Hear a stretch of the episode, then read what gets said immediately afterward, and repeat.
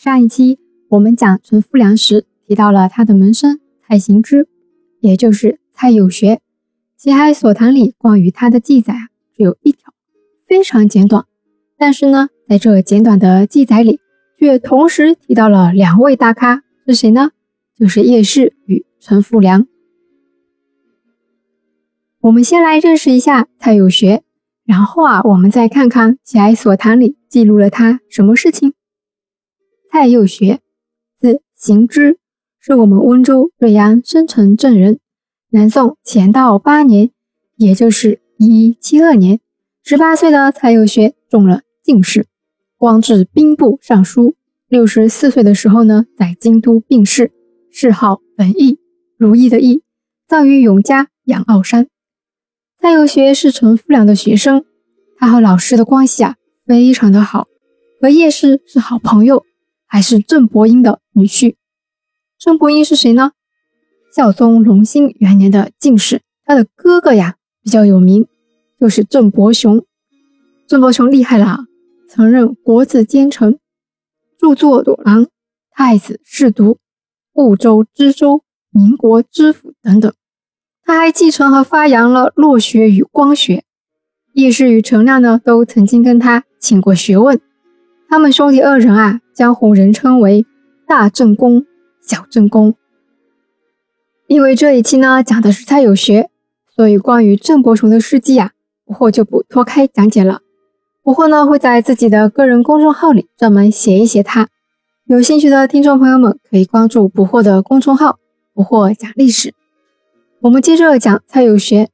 蔡有学呢，《宋史》里面还专门给他立了传，在《宋史·儒林》中有《蔡有学传》，有兴趣的朋友也可以找过来看一看。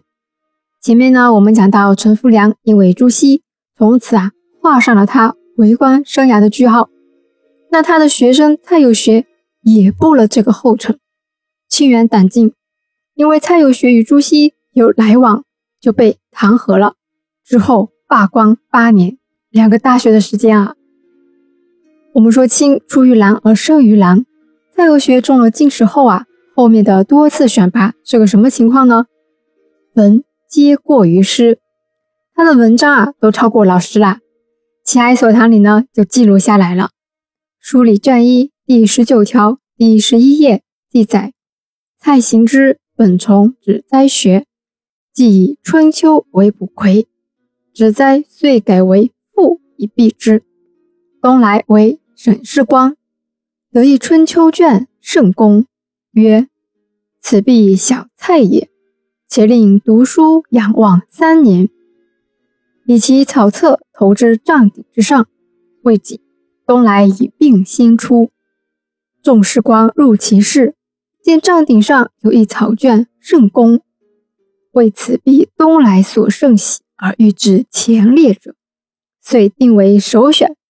此事水星先生云：“东来为沈世光。”齐海所谈书里卷一第七条书的第四页，就是有关东来的记载。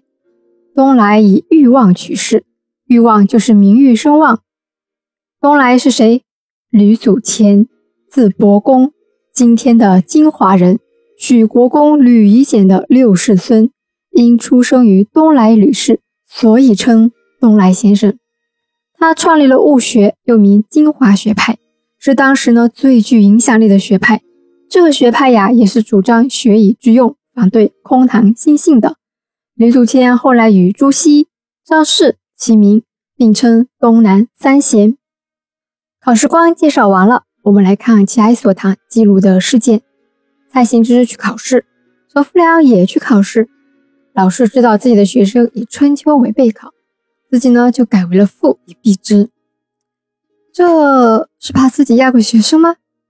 考完了，东来改考试卷了，看到蔡行之的春秋非常满意，于是啊将他的考卷投到了帐顶上面，然后就说自己身体不舒服，先出去了。